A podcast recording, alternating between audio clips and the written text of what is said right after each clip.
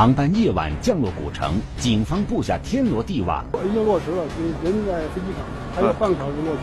公安、税务联合出击，打掉特大假发票制手团伙，记者全程追踪。两千亿的假发票，一线正在播出。这一天夜里，西安警方正在展开一场秘密抓捕。此前，警方初步掌握的线索是一名涉案嫌疑人有可能在今晚乘飞机到达西安。人一变，咱跟着跟上两人，出来一个一起。对对对。由于正处于航班进港出港的高峰时段，机场上的人流量很大，并不利于抓捕。经过机场警方的协助，两名民警前往机舱出口守候，其余民警在旅客出口守候。呃，陈志，现在最新的情况是消息？飞行员什么落已经落实了，人在飞机场，还有半个小时落机。MU 二三七二，呼和浩特啊，九点五十到，现在马上就。啊，主要俩人认。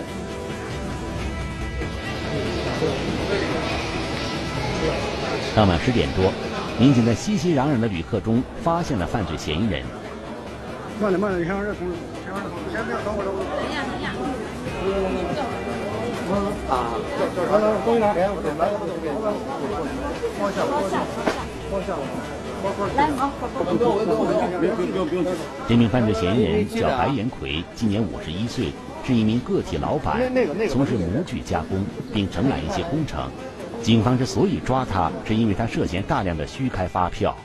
呃，白延奎目前所涉及的，呃，从咱这个主要嫌疑人手中买的这个发票，目前查证有上千万，数量是非常大的。第二天一早。警方和税务稽查部门对白延奎的住所进行搜查，在白延奎的住处，警方现场搜出了尚未交付给客户的假发票，票面金额达到上百万元。真的还是假的？假的。从哪来的？从一个叫叫叫刘刘什么刘涛嘛什么的，电话电话。这个人，这刘涛这个人是哪回的？我也不知道，他就在那个，他就在。短信上给我发个信息，然后他在没在西安？啊，在没在西安？应该在西安。白岩奎交代，刘涛这个人和他已经合作了三年多，最初是通过手机上收到了垃圾短信建立起的联系。由于购买假发票可以大量的偷逃税款，白延奎便一发不可收拾。那你像这个二十万这个票面金额，这个给人付了多少钱？这个就两千块钱。百分之一，你钱都是咋给他打过去的？有时候各个账户，有时候人过来个人，嗯，叫叫摩托车干啥过来，谁幸福就拿走。白延奎说，这几年来，虽然跟卖假发票的刘涛频繁打交道，但是却从未跟他见过面。交钱交货的方式通常是网上转账和包裹快递，或者是通过一个神秘的中间人，专门送票的一个摩的司机，专程去送票。在送票过程中比较隐蔽，见面提前沟通好在那见面，也不对话，一手交钱一手交票。很显然，白岩奎只是犯罪链条上很小的一环，在他的背后还隐藏着许多不为人知的秘密。而对这个犯罪链条的调查取证，税务稽查部门早在2013年就已经开始行动。我们在去年专门开展了春雷行动，在春雷行动里边呢，我们重点打击的是买方市场。在打击买方市场过程中，我们就发现有许多的发票来源于同一个团伙。当时税务部门将掌握的情况反映给警方。巧合的是，警方当时也已经对涉税犯罪展开了秘密调查。在去年的下半年，在西安集中爆发了很多手机的垃圾短信，里面有很大量的这个。代开发票的信息，还有街头的一些散发名片。在调查这些垃圾短信的来源时，民警发现，虽然发短信的号码各不相同，但是这些号码却有一个共同之处：手机信息全部是虚假，用虚假身份证或者虚拟人，呃，去申请的这种手机卡。根据以往的办案经验，西安本地的假发票大多是从南方的一些省市流入，因此，警方对假发票的来源进行重点侦查。通过呃对这项重点地区的侦侦控，就发现了有假发票，就说寄寄到就是咱西安市。发票来源是从广东广州过来的，邮寄给他邮寄过来这个空白假发票。警方发现，平均每个月都会有一批空白假发票从广州发到西安，而取票的人是一个名叫张立足的中年男子。不过，通过信息比对，狡猾的嫌疑人用了一个假名字。对外宣称的身份从来不不说自己的名字，而且他能记记清他他可能面对 A 公司他说是自己是老张，或者是张总，面对 B 公司是王总。通过一段时间的侦查，警方发现与张立足在一起的还有一名中年女子，此人几乎每天都会和一个摩的司机联系。他就把这个假发票放到信封里交给摩的司机，摩的司机送到以后。把就是呃要票人把就把所谓的酬劳吧交给摩的司机，再再交给他。呃，交易过程非常迅速，我们中间也经营几次，就是也跟了几次。两人见面就跟好像就跟问个路一样。在今年年初，警方化妆成购票人与张立祖取得了联系。这个嫌疑人有时叫张勇，有时叫刘涛，但警方最终确定此人名叫金敬敏，浙江台州人，今年五十二岁，暂住在西安市西后地的一个小区里。与他在一起的女子对外叫吴莲，实际上真名叫张平，而那名摩的司机与金敬敏住在同一个小区，是那里的常住户，名叫冯明，负责给客户送票并收款。为了掌握更多的犯罪嫌疑人，警方并不急于对金敬敏等人实施抓捕，而是采取放长线钓大鱼的策略，继续进行侦查。他主要是拿以群发信息这个手段，向社会。呃，不特定人群，呃，进行发发布，发布完会有有一部分人的很快会有需求的情况下给他联系，在这个基础上，他固定了一批相对的客户。经过一段时间的侦查，警方锁定了三个购买假发票的大户，分别是白延奎，男，五十岁，是一名个体包工头；李雄飞，男，五十四岁，某企业负责人；李瑜，男，三十岁，某企业负责人。其中，白延奎是金敬敏最大的一个客户。白延奎就是这这个人名下有好几个公司，呃，公司之间就是互相倒账。仅仅我们就侦查跟踪发现的是，呃，给他送票大概送了有二三十次，这也是一小部分。除此之外，警方在侦查中还发现了一个奇怪的现象：有一名老年男子长期从金金明那里大量的购买假发票，但是此人并没有工作。名下也没有注册公司，发现他长期往这个人跟前送，呃，这个所谓陈就这个陈中华，发现他不对不特定人群进行送票，然后当时初步估计他就是个，因为根据侦查经验，应该就是个中间人。中间人他也是抓住了犯罪嫌疑人这个心理。我每回从这儿买票的时候，你不会问我我是要这票做什么的，我再通过我自己在街头可能散发名片，或者我通过那个网上宣传的方式。他在从中挣这个差价。经过近半年的侦查，警方掌握了这个犯罪团伙的主要人员信息，收网行动即将展开。但就在四月九日，警方部署收网的当天，突然传来了一个消息：购买假发票的大户白元奎当天突然离开西安。发现他四月九号早上坐飞机到呼和浩特，买的是往返机票。四月十三号，呃，晚上十点，应该从呼和呼和浩特。返回。考虑到白延奎是一个生意人，此前也经常往来于全国各地，并且这次他订的是往返机票。专案组民警估计，他这次离开西安是一次计划内的正常出行。因此，对于白延奎的抓捕，警方决定在他四月十三日返程时在机场实施。对其他犯罪嫌疑人的抓捕计划不变。这个人叫做陈中华，外号叫老周。今天。冯明儿，咱三号人物，冯明儿送票就是给给这两口子送票去。陈中华就是警方之前掌握的那个中间人。此时，警方已经得到准确的消息，他将在第二天上午去参加一场婚礼。八点半左右在那个半坡公交车站见面，接接另外一个，就在半坡公交车站接另外一个人，接另外一个人一块去参加另外一个朋友婚礼。第二天一早，侦查员就来到了半坡公交车站。准备对陈中华实施抓捕。考虑到陈中华要接的朋友有可能乘坐公交车前来，一名侦查员守在公交车站，其余侦查员在周围观察。然而，半个多小时过去了，仍然不见嫌疑人出现，也没有发现可疑的车辆。难道嫌疑人突然改变了计划？现场情况呢，就很不清楚。在这个时候呢，我们这个这个当时也有点灰心，就是有点失落这种感觉。上午九点十分左右，马路上出现了一男一女，引起了侦查员的注意。从路边走过来的，好像不是这个，就是就是一个穿着红衣服的女的。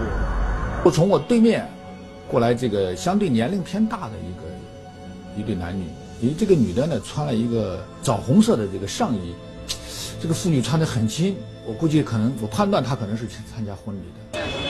侦查员立即跟随这两个人，发现两个人大约走了一百米后，上了一辆黑色轿车的后排。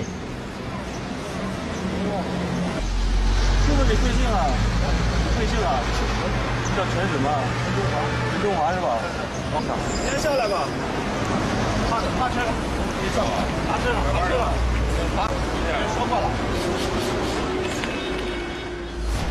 在抓捕陈中华的同时，专案组在当天分成了七个小组，对涉案的十一名犯罪嫌疑人分头展开抓捕。上午十一点，购票大户李瑜和李雄飞分别落网。警方在两人的公司分别搜查出若干张已经制作好的假发票。当天下午五点左右，在两名主犯住处蹲守的民警发现，犯罪嫌疑人张平一个人从外面回来，金敬敏并没有出现。民警决定待张平进屋后，先将他控制起来。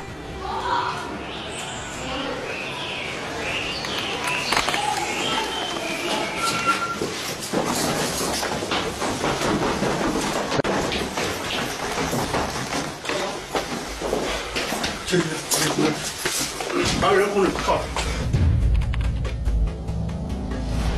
你这是跟谁在一块住？啊？跟谁在一块住？跟我男朋友吗。啊，男朋友哪的？他是浙江的。干嘛的？干嘛的？他做啥我不知道。经过现场讯问，犯罪嫌疑人张平向警方交代，此时金敬敏正在西安火车站附近谈生意。一组民警立即赶往火车站抓捕金敬敏。当晚七点，犯罪嫌疑人金敬敏落网。与他一同落网的还有一名叫寇涛的男子，此人是金敬敏在西安的上线，给金敬敏提供定额假发票。票从哪来的？火车站买的。啊？火车站就。我就接着说，这些票从哪来？这不是从西安的，我明确告诉你，这这个票从火车站买的，这个是这个票从广州买的。嗯，广州谁手里买的？那个呃，我们浙江那个老老乡。叫什么名字？人我没接。有电话没有？电话有。民警在金敬敏的住处搜查出六千多张各类假发票，其中大多数是网络机打发票。与传统的定额假发票相比，这种假发票具有更大的危害性。它的这个限额呢是没办法去控制，一张发票也可能开五十万，也可能开五百，甚至开五百万、五千万都有可能。我们原来的定额发票呢，最大面值就是五千块钱。呃，初步估算啊，呃，通过这种空白的呃假网络机机打发票，理论上啊，呃，可开金额已经也应该说是应该超过两千亿。金敬敏的住处就像是一个假发票的加工站，打印机、假公章、短信群发器等设备一应俱全。首先是金敬敏从咱卖卡的这个黑卡的这个陆陆平的这个手里头，大量的购买这个黑卡。即通过他的这个群发器向社会不定的人群那个发布信息。除了群发垃圾短信，金敬敏还用假名字印制了大量的名片在街头散发。当有需求的人们接收到了这些信息，就会和金敬民取得联系。针对这个客户的需要，由由他找这个刻章子的，把售售票单位的这个章子呃制作。只要是他业务需要，他等于是什么样的章子，他都敢去伪造、去刻。当假章刻好之后，盖在打印好的假发票上，再由金敬民的女友张平把发票和客户联系方式交给摩的司机冯明，由冯明负责送票。就这样，金敬敏的一单生意就算完成了。嗯，最多开过多少钱呢？一百多万吧。一百多万，那你收费是怎么收的？一般说零点五。他要是个零点三、零点一、零点二，我们有的时候也做。金敬敏二零一二年来到了西安，两年时间里，他到底制作过多少假发票，他自己也回忆不起来。不过，从他的非法收入上可以做一个大致的计算。嫌疑人金敬敏，就这这几年以来哦，单纯就他一张银行卡的收入，已经达到近百万元。按照最保守的计算条件，金敬民每卖出一张假发票，他的非法所得最高能达到票面金额的百分之零点五。那么，近百万元的非法收入换算成假发票的票面金额，应该在一点五亿元以上，这给国家税收带来了一千万元以上的损失。假发票严重的侵蚀了国家的税基，诱发偷税、骗税等涉税违法犯罪行为，为财会造假、贪污贿赂、洗钱诈骗、精吞国家资产等经济犯罪提供了便利的条件，危害公共竞争的市场经济原则。败坏社会诚信，严重扰乱社会经济秩序。以假乱真，假发票傍上真信息，千里追击专案组堵截假发票源头，两千亿的假发票一线正在播出。在犯罪嫌疑人金敬民等人落网后，警方接连将负责送票的摩的司机冯明、伪造假印章的张英，以及大量购买假发票的白延奎抓获。然而，在对案件进行审理时，警方发现了一个让人意想不到的状况：金敬明制作的假发票不仅从肉眼上难以分辨真伪，就连假发票上的代码以及二维码都能在税务部门的网站上进行查询。他所谓的这个网上可查的真票是一种克隆票，它的二维码和票号信息确实是网上可查的，但是发票它本身是一张假发票。民警所说的克隆票，实际上是利用真发票的发票代码等信息，将这些信息移植到假发票上。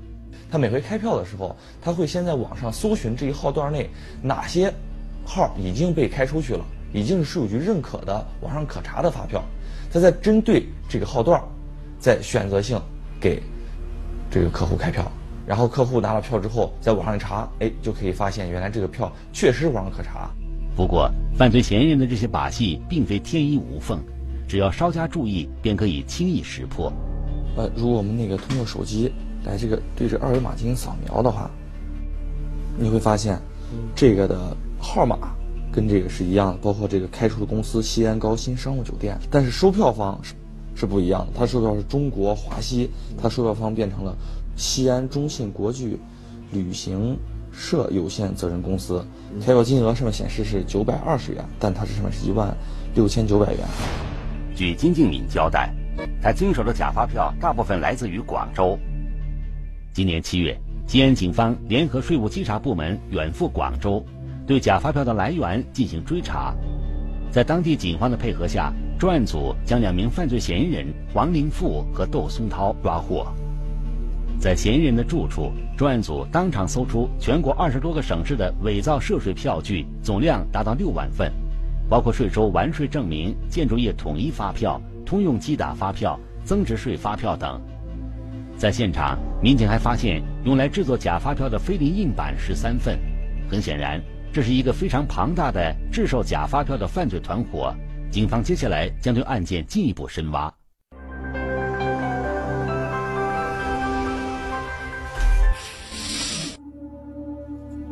二零一四年七月十二号，对于在天津静海县唐官屯镇做机械加工生意的李先生来说，至今都难以忘记。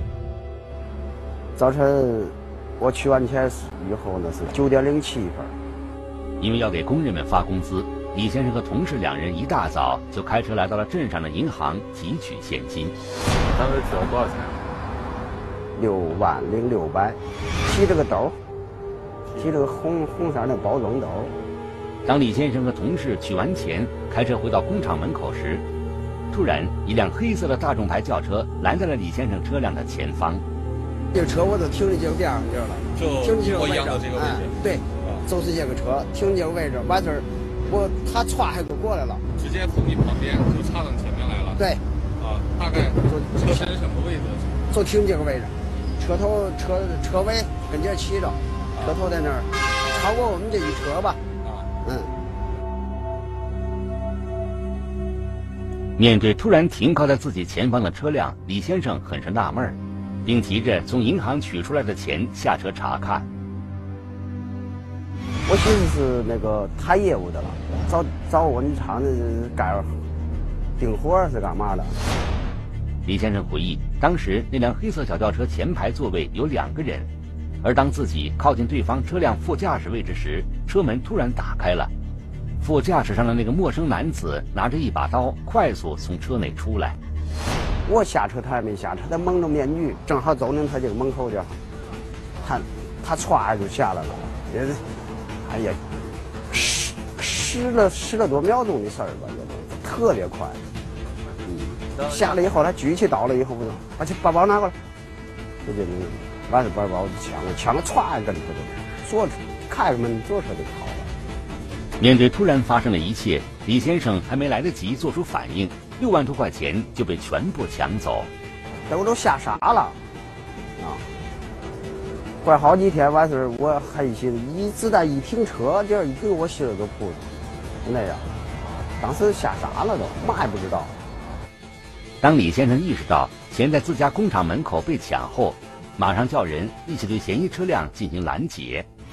开车子上前走了，上前到到那边又绕过来了，啊到前面那个桥那儿就转过来了，啊转过来我们车最顶的前头那有个道口。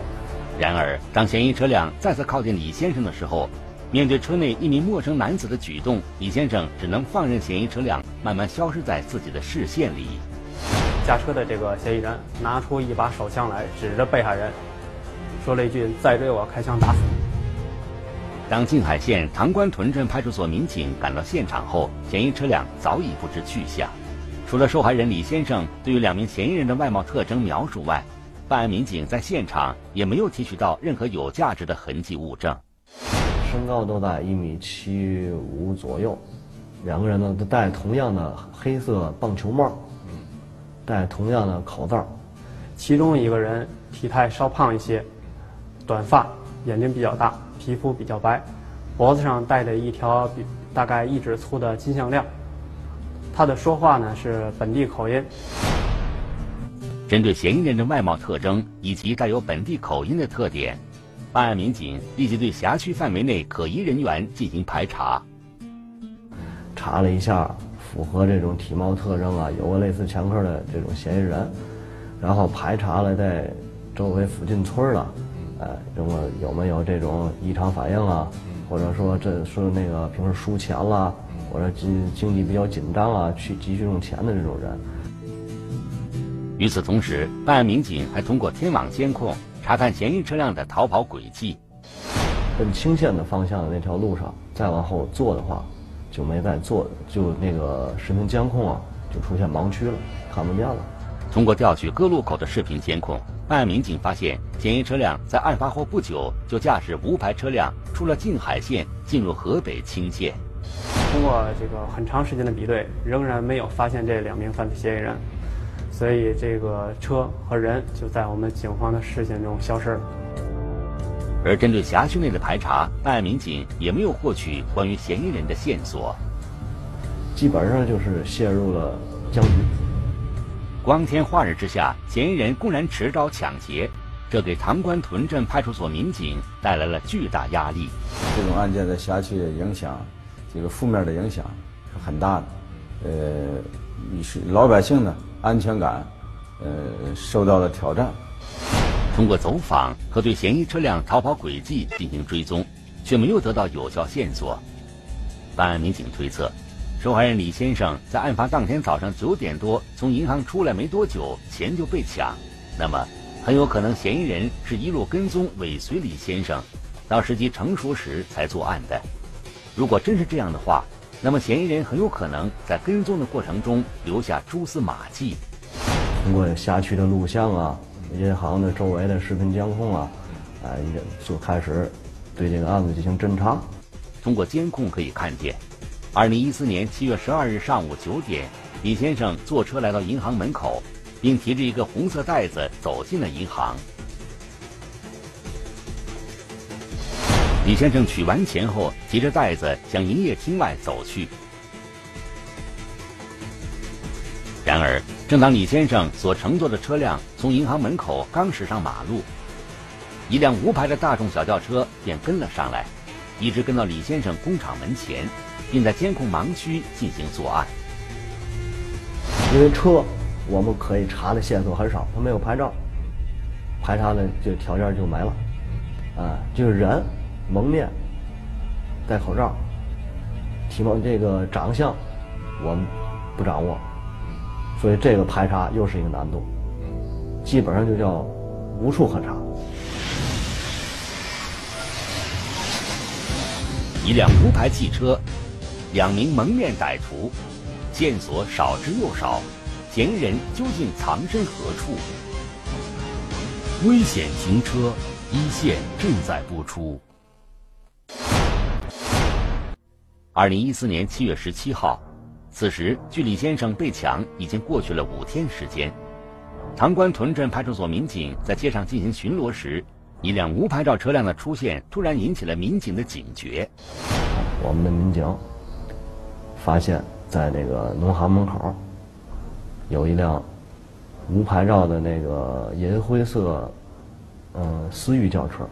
因为在十二号抢劫案发生的当天，这个嫌疑车辆是一个黑色迈腾，它前后也没有悬挂牌照。呃，这辆本田思域，它停放的位置也是在唐官屯农业银行附近。民警猜测，难道这辆无牌车辆和十二号抢劫李先生的那辆无牌车有一定关联？通过进一步观察，民警发现，这辆无牌汽车里面同样也是坐了两名男子。然而，当民警准备上前对车内人员进行盘查时，这辆无牌汽车却突然启动了。这个举动就引起了我们民警的警觉，我们就怀疑这个车是不是就是十二号抢劫案的。那伙嫌疑人所驾驶的这个车辆，车里的人是不是就是十二号抢劫案的那两名犯罪嫌疑人？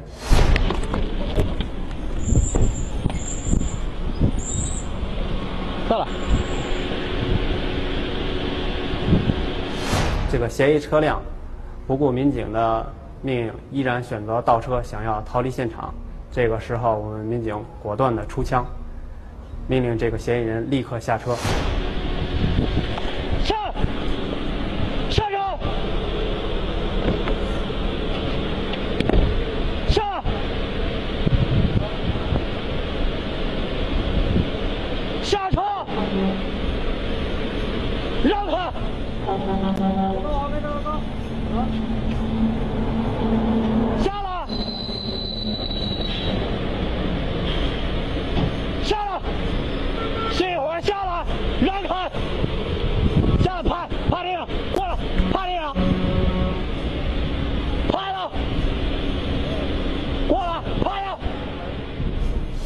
之后对这个辆车进行了突击检查，发现这个车后座上有口罩。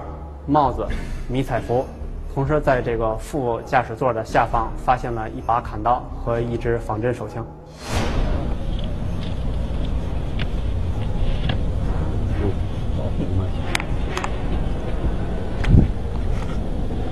这个基本上我们就心里边很高兴了，虽然说没露出来，我感觉这就是秦二的嫌疑人了。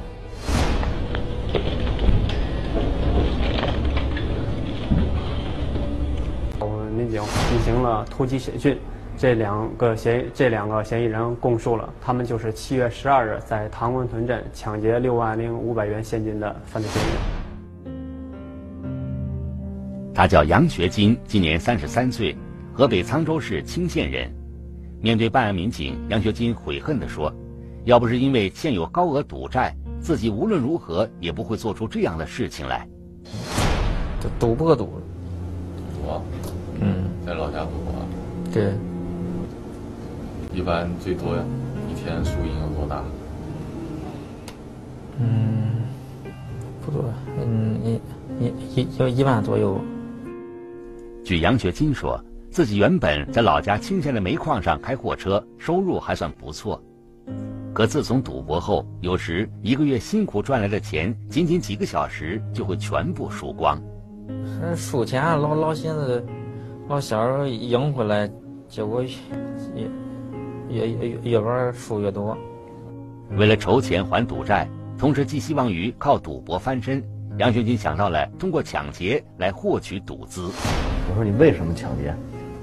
因为我输钱了，玩在那个赌局上输钱了，欠高利贷了。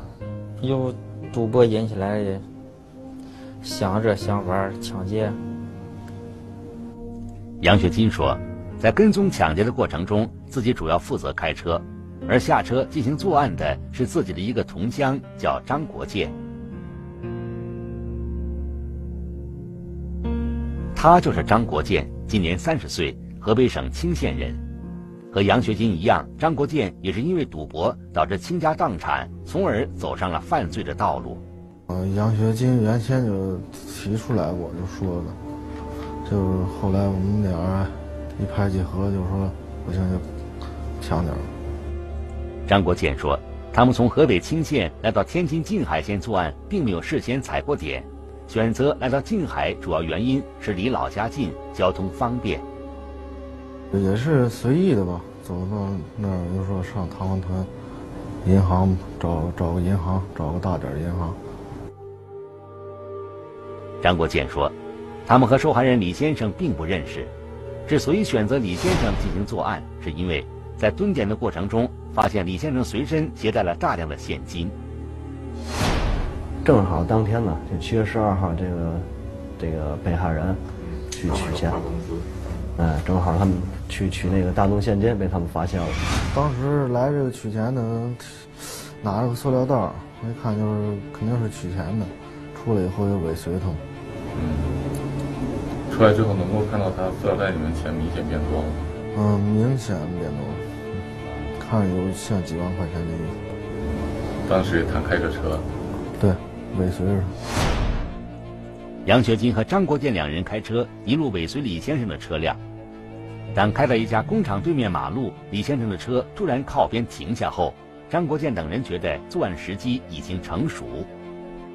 如果他不停车的话，他直接，因为他不就在旁边的工厂吗？直接开进去了，你们还能抢吗？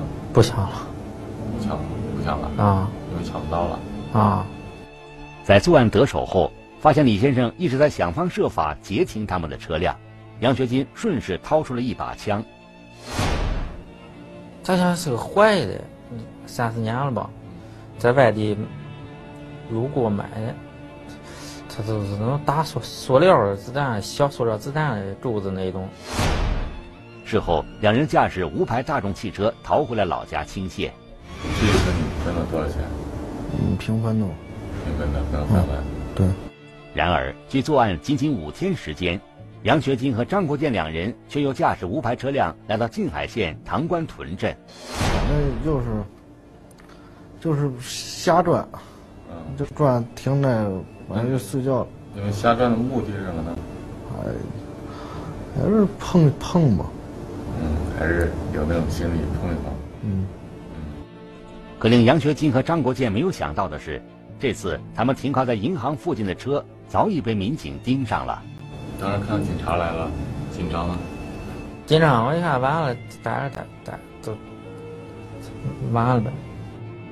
同时，通过办案民警深挖。杨学军和张国建两人还交代出另外几起案件。他们交代，在此前，他们还在河北省一家烟酒店抢劫了四万多元现金，同时还他们还准备实施一起绑架案，但是没有成功。他们车这两辆车啊都是从青县青县县城的那个汽车租赁公司租的。非常对不起他们，给他们造成这么大的损失。说说一千个对不起也也晚也晚了，总是对对对对对不起他们吧。嗯，现在联系不到外面，肯定是想妻离子散吧。后悔吗？后悔。虽然案件得以告破，可案发时所受到的惊吓，却在受害人心里留下了深深的阴影。就往以后注意呗，对，有吸取教训。你从车里这个呃出来以后，就到达一个你能有效控制的一个空间里下车。让你比如说你进了工厂的院子，一般的这个你像这种尾随银行取款人的，他不可能追到你院子里去抢。如果你确实因为这个取的现金的数额比较大，呃，怕出意外，可以跟我们公安机关联系，我们呢增派警力，呃，陪同你去取款。